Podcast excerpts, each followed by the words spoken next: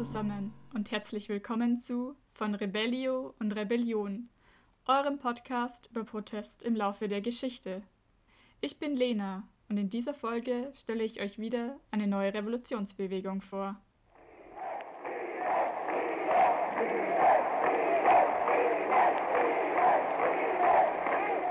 Und habt ihr verstanden, was sie rufen?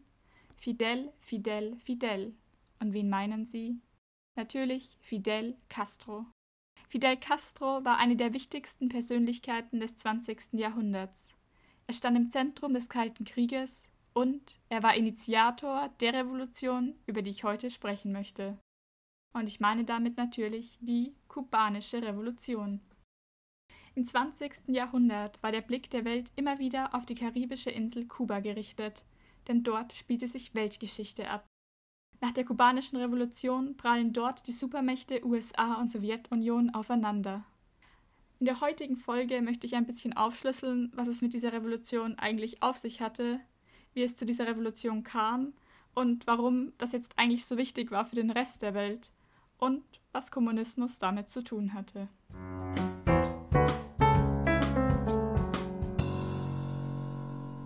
Doch beginnen wir erst einmal mit den Basics den Fakten und der Geschichte. Kuba ist der größte Inselstaat in der Karibik und hat über 11 Millionen Einwohner, also etwa ein Achtel der Bevölkerung Deutschlands.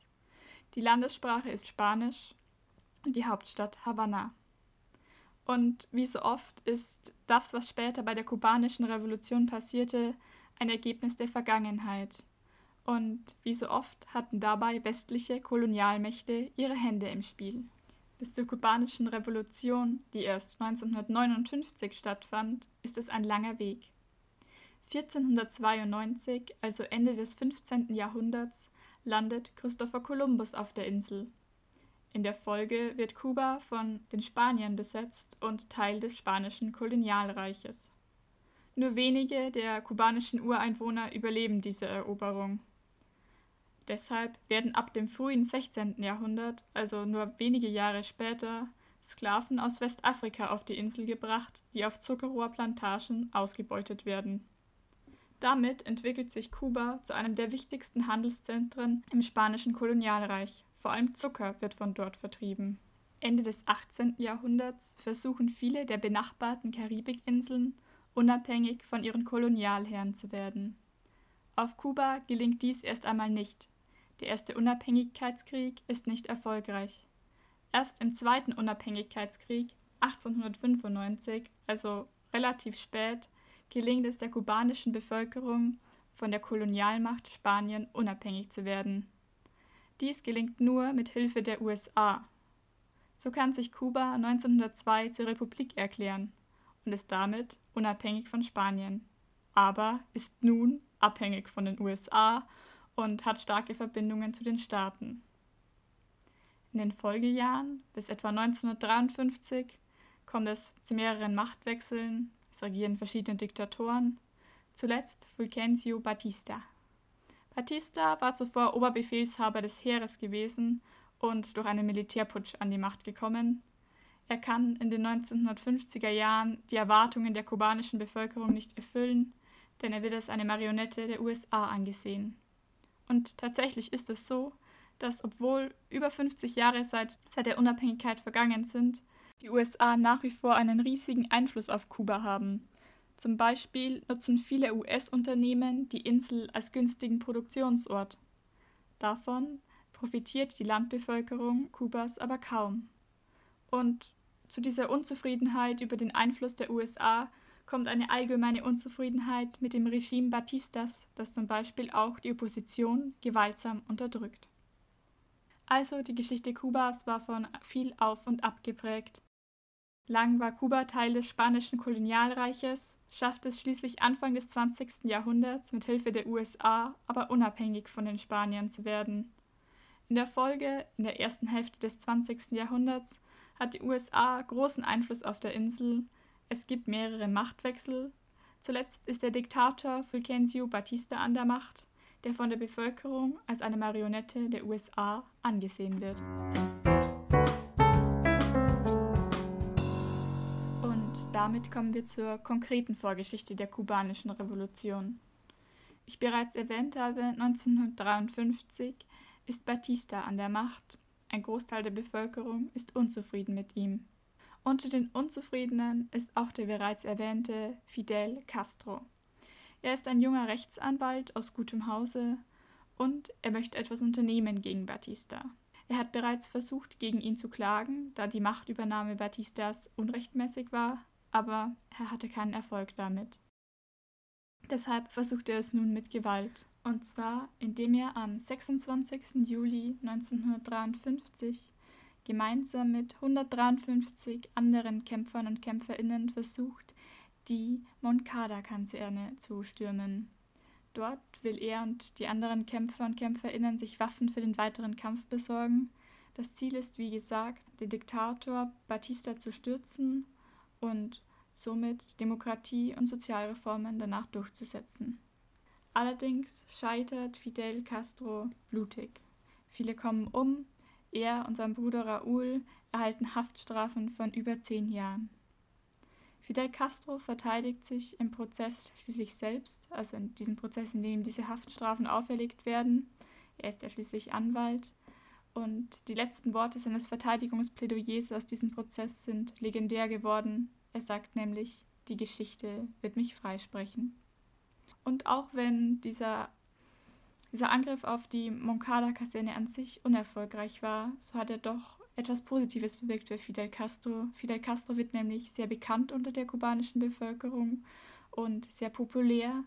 Er wird vor allem bekannt in der Widerstandsbewegung und das hilft ihm.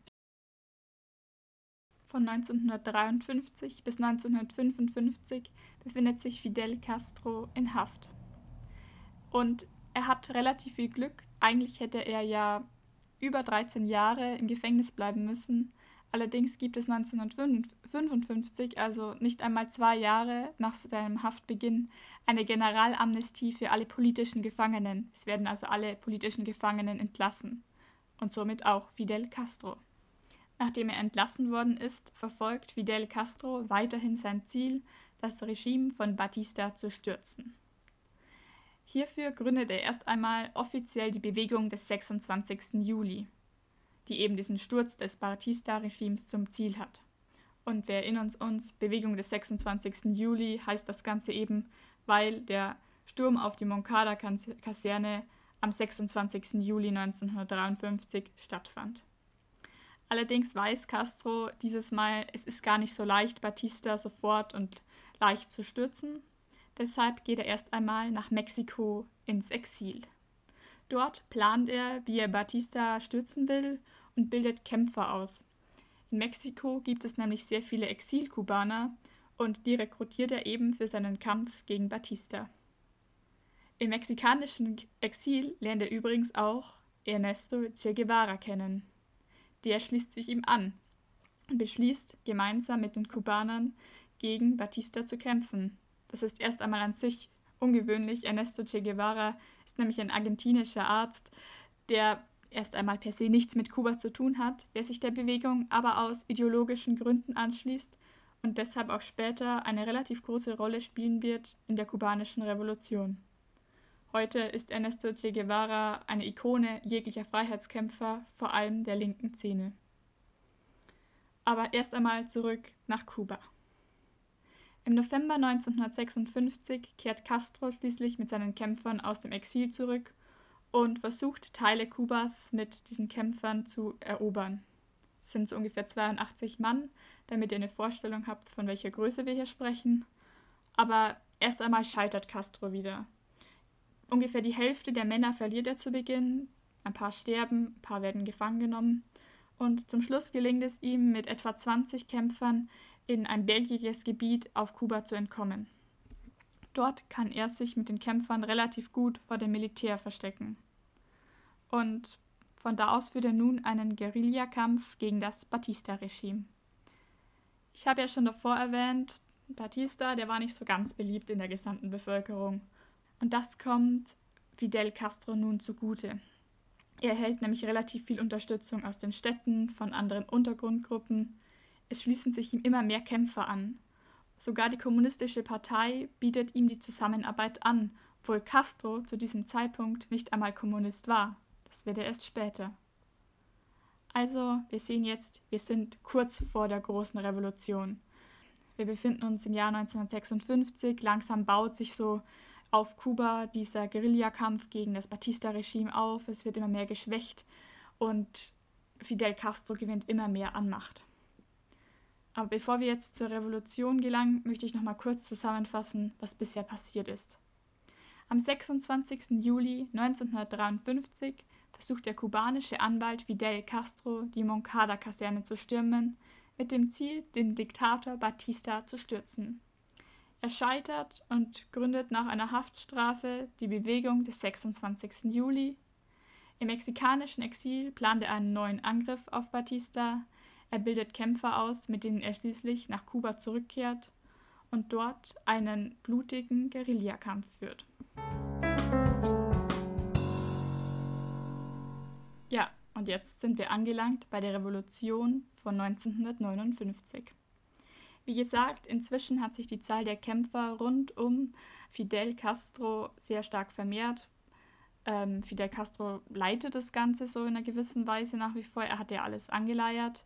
Wichtige andere Personen sind unter anderem sein Bruder Raúl Castro, aber auch zum Beispiel Ernesto Che Guevara. Und nun versucht man eben endlich im Jahr 1959 zum direkten Angriff überzugehen. Und eine Gruppe unter der Anführung von Ernesto Che Guevara macht sich in Richtung der Hauptstadt Havanna auf. Und auf diesem Weg nach Havanna, das ist ein ganz schönes Stück, ähm, erobert man die etwas größere Stadt Santa Clara. Und Batista hört natürlich von diesen ganzen Bewegungen, das geht ja schon seit ja, Jahr, Jahren inzwischen so. Und er hat so viel Angst davor und als dann eben diese Stadt Santa Clara erobert wird, flieht er. Batista flieht. Das ist das absolute Eingeständnis seines Scheiterns und somit verkündet Fidel Castro 1959 nach der Flucht Batistas seinen Sieg. Und kurze Zeit darauf erobert dann die Bewegung des 26. Juli unter der Führung Fidel Castros die Hauptstadt Havanna. Das Ziel scheint erreicht. Batistas Regime ist abgesetzt, Fidel Castro und die Bewegung des 26. Juli an der Macht. Und Fidel Castro übernimmt dann auch tatsächlich relativ schnell das Amt des Ministerpräsidenten und erklärt die Revolution für beendet. Jetzt denkt man sich erstmal so, ja, dann ist ja eigentlich alles erreicht. Was wollten sie? Batista absetzen und eine Demokratie installieren und ein paar Reformen durchführen. Das Problem war, die Revolutionäre waren sich uneinig. Das Einzige, was sie geeint hatte, war der Kampf gegen Batista. Ein konkretes programmatisches Ziel hatte sie nicht geeint. Aber jetzt ist ja erst einmal Fidel Castro an der Macht und damit setzt sich erst einmal seine Vision durch. Fidel Castro hat sich inzwischen dem Kommunismus zugewandt. Er war davor politisch nicht so 100% konkret einzuordnen, aber er hat jetzt nun das Ziel, Kommunismus auf Kuba in die Tat umzusetzen er wird dabei auch ganz stark von Che Guevara unterstützt, der überzeugter Kommunist ist und auch Teil der neuen Regierung ist. Andere, die eine andere Meinung haben oder andere Ziele haben, werden ausgeschaltet, an den Rand gedrängt oder es ist nicht ganz so klar, was mit ihnen passiert ist. Zum Beispiel Camilo Cienfuegos. Ich befürchte, ich spreche den Namen falsch aus, aber ich kann leider kein Spanisch ähm, der zum Beispiel auch sehr beliebt war beim Volk und ein Revolutionär war, stirbt bei einem Flugzeugabsturz, bei dem bis heute nicht ganz geklärt ist, ob es ein Unfall war oder eher ein Anschlag oder Attentat, bei dem er gewusst, bewusst ausgeschaltet wurde. Klar ist, zum jetzigen Zeitpunkt, die Bewegung des 26. Juli war erfolgreich, Batista ist abgesetzt, Fidel Castro an der Macht. Und ich habe jetzt schon gesagt, Fidel Castro kann jetzt, nachdem alle anderen ausgeschaltet sind, den Kommunismus auf Kuba installieren. Aber was genau ist dieser Kommunismus eigentlich, von dem ich die ganze Zeit spreche? Das sollten wir vielleicht erst einmal klären, bevor wir darüber sprechen, was das mit der Sowjetunion und den USA zu tun hat.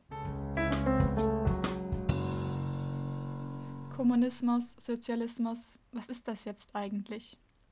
Der Kommunismus, das ist eine Ideologie, eine Idealvorstellung, wie eine Gesellschaft aussehen sollte. Das Ganze ist jetzt relativ komplex und man könnte vermutlich Stunden darüber sprechen, was Kommunismus und die einzelnen Ausgestaltungen des Kommunismus sind. Ich möchte euch aber das Ganze jetzt hier mal nur ganz grob erklären. Die Begründer des Kommunismus sind Karl Marx und Friedrich Engels.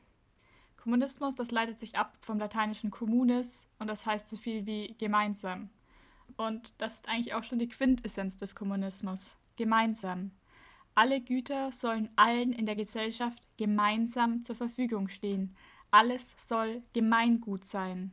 Es soll kein Privateigentum mehr geben. Also wenn man sich jetzt zum Beispiel die Landwirtschaft ansieht, dann gehört der Acker, das geerntete Getreide, alles, was man für die Ernte braucht, wie Traktoren, gehören allen. Genauso wie später Autofabriken und Wohnhäuser. Alles soll gleich verteilt werden, niemand soll mehr haben als der andere. Und jeder soll nur so viel arbeiten, wie er kann. Der Sozialismus ist dann die Vorstufe des Kommunismus. Also das ist noch nicht der komplett ausgestaltete Kommunismus, sondern der Weg dahin. Das wäre dann zum Beispiel, dass man schon eine Planwirtschaft hat, dass es nach wie vor Klassen gibt, aber man versucht, Konflikte möglichst demokratisch auszutragen. Im Gegensatz zu Kommunismus und Sozialismus steht der Kapitalismus. Das ist eine Gesellschaftsordnung, die Privateigentum anpreist und das Streben nach Gewinn und Wachstum zum Ziel erklärt. Im sogenannten Kalten Krieg, der 1947 bis 1989, also ungefähr in der zweiten Hälfte des 20. Jahrhunderts stattfindet, zerreibt sich die Welt fast daran, welche dieser zwei Gesellschaftsordnungen die richtige sind. Der sogenannte Ostblock, angeführt von der Sowjetunion und seinen verbündeten Staaten, vertritt den Kommunismus und versucht diesen umzusetzen. Die USA und andere westliche Verbündete kämpfen dagegen an und vertreten den Kapitalismus, sie versuchen alles, um die kommunistischen Regierungen zu stürzen. Kalter Krieg heißt das Ganze übrigens, weil es nie zu einer direkten kriegerischen Auseinandersetzung zwischen den USA und, der Sowjetunion kommt. Es ist also kalt in dem Sinne, dass nie richtig gekämpft wird zwischen den beiden. Es gibt aber relativ viel Stellvertreterkriege in anderen Ländern. Also, der Kalte Krieg ist ein Kampf der Ideologien, Kapitalismus versus Kommunismus, Westen und USA versus Osten und Sowjetunion. Und heute ist es so, dass der Kommunismus als politische Idee nicht mehr besonders bedeutend ist. Seine realen Ausübungen sind in der Sowjetunion mit vielen Toten gescheitert oder auch zum Beispiel in der DDR, in der die Staatssicherheit Terror ausübte. Aber damals war eben die Hochzeit des Kommunismus mit der Sowjetunion und Fidel Castro wollte diesen Kommunismus eben auch auf Kuba umsetzen.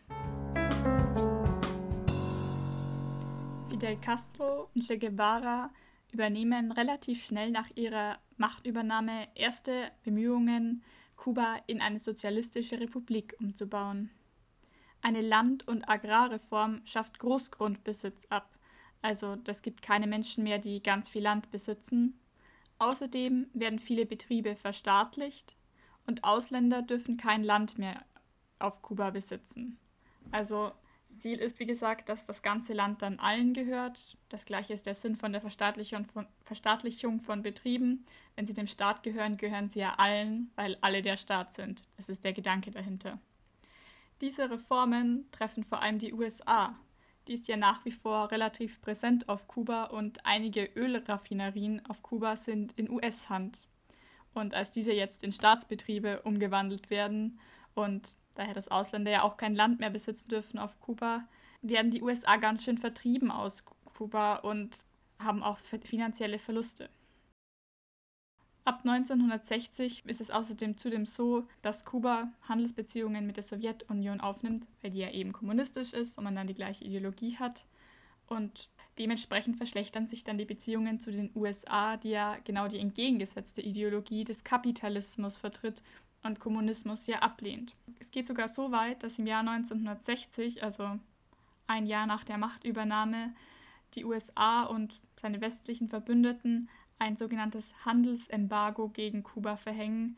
Das bedeutet ähm, eine Art Handelsstopp zwischen den USA und Kuba. Und weil damit für Kuba ein großer Teil des Handels mit dem Westen wegfällt, beginnt es immer mehr Handel mit anderen kommunistischen Staaten. Neben der Sowjetunion gibt es zum Beispiel Handelsverträge mit China oder der DDR. Das Ganze geht schließlich so weit, dass jegliche diplomatische Beziehungen zu den USA 1961 abgebrochen werden. Und 1961 kommt es dann auch zur Invasion der Schweinebucht. Da versucht die USA Castro mit Hilfe von Exilkubanern zu stürzen und greift eben Kuba an. Das Ganze misslingt. Das Ganze geht dann auch so weit, dass Kuba, wie ich jetzt ganz am Anfang des Podcasts schon erwähnt habe, zum Schauplatz des Kalten Krieges wird. 1962 findet die sogenannte Kuba-Krise statt. Und zwar ist es so, dass die Sowjetunion ja jetzt eine sehr enge Verbindung zu Kuba hat. Es ist für die Sowjetunion vor allem deshalb von Interesse, weil Kuba als Insel in der Karibik relativ geografisch gesehen relativ nah an den USA dran ist. Deshalb stationiert die Sowjetunion Atomraketen auf Kuba und bedroht somit die USA sehr offensichtlich. Das Ganze ist 1962 kurz vor der Eskalation Atomkrieg ist ja mega gefährlich und diese Atomraketen ähm, auf Kuba verstand die USA natürlich als absolute Provokation. Es war kurz davor, dass 1962 ein dritter Weltkrieg ausbrach und der Kalte Krieg fast ein heißer Krieg wurde, also ein aktiver Krieg. Und nur durch viel Diplomatie gelang es gerade noch, einen dritten Weltkrieg zu verhindern. Nach diesem, dieser Kuba-Krise 1962 entspannt sich die Lage langsam ein bisschen. Also 1962, also der Kalte Krieg setzt sich schon noch mehrere Jahrzehnte fort. Allerdings ist es dann so, dass es nicht mehr so diese unmittelbare Gefahr eines neuen Weltkrieges gibt. Damit entspannt sich die Lage auf Kuba ein bisschen, was militärisch und was Bedrohung angeht. Dafür gibt es zu dieser Zeit aber eine große Wirtschaftskrise in der UdSSR, also in der Sowjetunion, die dann auch Kuba trifft. Kuba erholt sich davon halbwegs wieder, allerdings 1991, als die Sowjetunion schließlich komplett zusammenbricht, gibt es eine weitere schwere Wirtschaftskrise, nach der auch viele aus Kuba oder von Kuba flüchten. Schließlich wird Kuba ein bisschen geöffnet in den späten 90ern und somit gibt es bald einen starken Aufschwung des Tourismus auf der Insel. Heute legen zum Beispiel sehr viele Kreuzfahrtschiffe in Kuba an. 2006 gibt Fidel Castro schließlich nach mehreren Jahrzehnten Herrschaft seine Macht an seinen Bruder Raúl aus gesundheitlichen Gründen ab. Fidel Castro verstirbt 2016. Raúl verspricht auch tatsächlich Reformen, er will den Sozialismus aber beibehalten. Also nochmal kurz zusammengefasst. Die Zeit nach der Revolution von 1959 war für Kuba durchaus unruhig. Der Versuch, den Kommunismus im Land umzusetzen, bringt den Bruch mit den USA und die Annäherung an die Sowjetunion. So wird das Land zum Schauplatz des Kalten Krieges. Ein dritter Weltkrieg kann im Jahr 1962 nur knapp verhindert werden. Danach passiert jetzt nichts, was ich jetzt groß noch nennen möchte. Es ist auf jeden Fall so, dass es nach dem Zusammenbruch der UdSSR 1991 leichte Öffnungen auf Kuba gibt. So, und jetzt zuletzt möchte ich nochmal darüber sprechen, wie es auf Kuba eigentlich aktuell aussieht. Nun, Kuba ist nach wie vor ein sozialistischer Staat, in dem die führende Rolle der kommunistischen Partei per Verfassung festgeschrieben ist. Raúl Castro, der Bruder von Fidel Castro, der ja 2006 bzw. 2008 die Macht übernommen hatte, hat bis ungefähr 2018 geherrscht Danach hat ihn der Staatspräsident Diaz-Canel abgelöst. Unter Raúl gab es verschiedene Wirtschaftsreformen, die einen gewissen Erfolg, aber nicht einen besonders großen Erfolg hatten. Eine größere Veränderung gab es mit einer Verfassungsänderung im Jahr 2019, eben unter dem neuen Staatspräsidenten Diaz-Canel, bei dem unter anderem eine Währungsreform durchgeführt wurde, eine Preis- und Gehaltsreform und es gibt teilweise jetzt auch die Erlaubnis, Privateigentum zu besitzen, also das, was eigentlich dem Kommunismus zuwiderläuft. Außerdem dürfen ausländische Firmen in Kuba wieder in einem begrenzten Maße investieren. Nach wie vor ist es aber so, dass Rechtsstaatlichkeit und die Rechte der Individuen nicht unserem westeuropäischen Verständnis entsprechen. Zum Beispiel wird das Internet relativ stark kontrolliert. Was auf Kuba sehr positiv ist, ist das Erziehungs- und Bildungssystem. Das ist nämlich kostenfrei, genauso wie das Gesundheitssystem. Das führt dazu, dass es auf Kuba eine sehr niedrige Kindersterblichkeit gibt und eine relativ hohe Lebenserwartung. Beides, also Kindersterblichkeit und Lebenserwartung, befinden sich ungefähr auf dem Niveau von Industriestaaten. Das Verhältnis zu den USA ist nach wie vor schwierig. 2014 gab es erstmals wieder diplomatische Annäherungen zwischen Kuba und den USA unter US-Präsident Obama. Handelsverbote von Seiten der USA wurden nach Jahrzehnten gelockert. Allerdings im Jahr 2016 machte der neue US-Präsident Donald Trump vieles wieder rückgängig. Wie es konkret mit Präsident Biden weitergehen wird, ist unklar. Es ist aber zu vermuten, dass es wieder zu einer Annäherung kommen könnte. Aktuell ist die Lage auf Kuba sehr schwierig. Die Insel ist sehr stark von der Covid-19-Pandemie getroffen worden, vor allem, dass sie inzwischen so stark auf Tourismus angewiesen ist. Außerdem war es so, dass es im Jahr 2021, also dieses Jahr, eine wenig erfolgreiche Währungsreform gab und das führte zu den größten Protesten gegen die Regierung seit Jahrzehnten. Also diese wenig erfolgreiche Währungsreform in Kombination mit der Belastung durch die Pandemie. Und diese riesigen Proteste seit Jahrzehnten führten zu vielen willkürlichen Verhaftungen von Seiten der Regierung, was die Proteste wieder angeheizt hat. Es ist also auf jeden Fall gerade sehr spannend, was auf Kuba wieder passiert. Und es ist auf jeden Fall auch spannend, das weiterhin zu verfolgen, inwieweit auf dieser Insel die Idee des Sozialismus, des Kommunismus weiterhin ausgestaltet wird oder ob auch diese Insel komplett im Sinne des Kapitalismus gestaltet wird, so wie die meisten ehemaligen kommunistischen Staaten. Also nochmal ganz schnell zusammengefasst. Kuba befindet sich seit der Machtabgabe Fidel Castros im Jahr 2006 im Umbruch. Es gab viele Reformen, die das Land geöffnet haben. Allerdings haben diese Reformen nicht nur positive Aspekte gebracht. Das Land wurde von der Covid-19-Pandemie schwer getroffen. Im vergangenen Sommer gab es außerdem die größten Anti-Regierungsproteste seit Jahrzehnten. So, und jetzt nochmal die ganze Folge im Kurzdurchlauf. Kuba war ehemals Teil des spanischen Kolonialreiches, wird aber Anfang des 20. Jahrhunderts mit Hilfe der USA unabhängig. In den Folgejahrzehnten erlebt Kuba mehrere Machtwechsel. 1959 stürzt der kubanische Anwalt Fidel Castro in der kubanischen Revolution schließlich den letzten Diktator Batista mit einem Guerillakampf mit der Bewegung des 26. Juli. Dafür brauchte er mehrere Versuche, er ist zwischendurch mal im Exil in Mexiko, im Gefängnis etc. Er etabliert danach ein neues Regime und gründet die Sozialistische Republik Kuba. Er versucht also Sozialismus und Kommunismus im Land umzusetzen.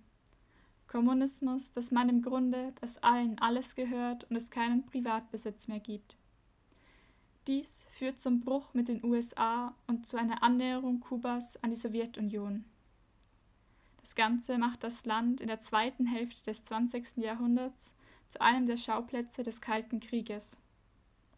Nach Zusammenbruch der Sowjetunion um das Jahr 1991 herum erlebt das Land mehrere wirtschaftliche Krisen. Fidel Castro tritt Anfang des 21. Jahrhunderts seine Macht nach mehreren Jahrzehnten ab. Das Land öffnet sich in der Folge immer mehr und profitiert vor allem vom Tourismus. Es gibt mehrere Reformversuche und Annäherungsversuche an die USA.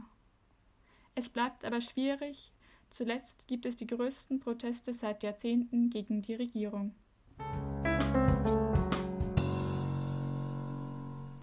So, das war's jetzt. Schon verrückt, was auf Kuba in den letzten Jahrzehnten so abging und was der Kalte Krieg auf dieser Karibikinsel so angestellt hat. Es wird bestimmt auch spannend sein, wie sich das in den nächsten Jahren noch weiterentwickelt. Es lohnt sich da auf jeden Fall ein Auge drauf zu haben. Vielen Dank für eure Aufmerksamkeit. Ich hoffe, euch hat die Folge genauso gut gefallen, wie es mir Spaß gemacht hat, diese Folge zu produzieren. Die Quellen sind wie immer in der Folgenbeschreibung. Folgt mir auch gerne auch auf dem Instagram-Kanal dieses Podcastes rebellio.rebellion. Da kündige ich immer neue Folgen an und manchmal gibt es auch ein bisschen Zusatzcontent. In der nächsten Folge, im nächsten Monat, geht es dann wieder zurück nach Deutschland. Ich werde über den Protest gegen die Wiederaufbereitungsanlage Wackersdorf sprechen und die Anti-Atom-Bewegung in den 1970er und 80er Jahren in Deutschland. Bis dahin, ciao und macht es gut.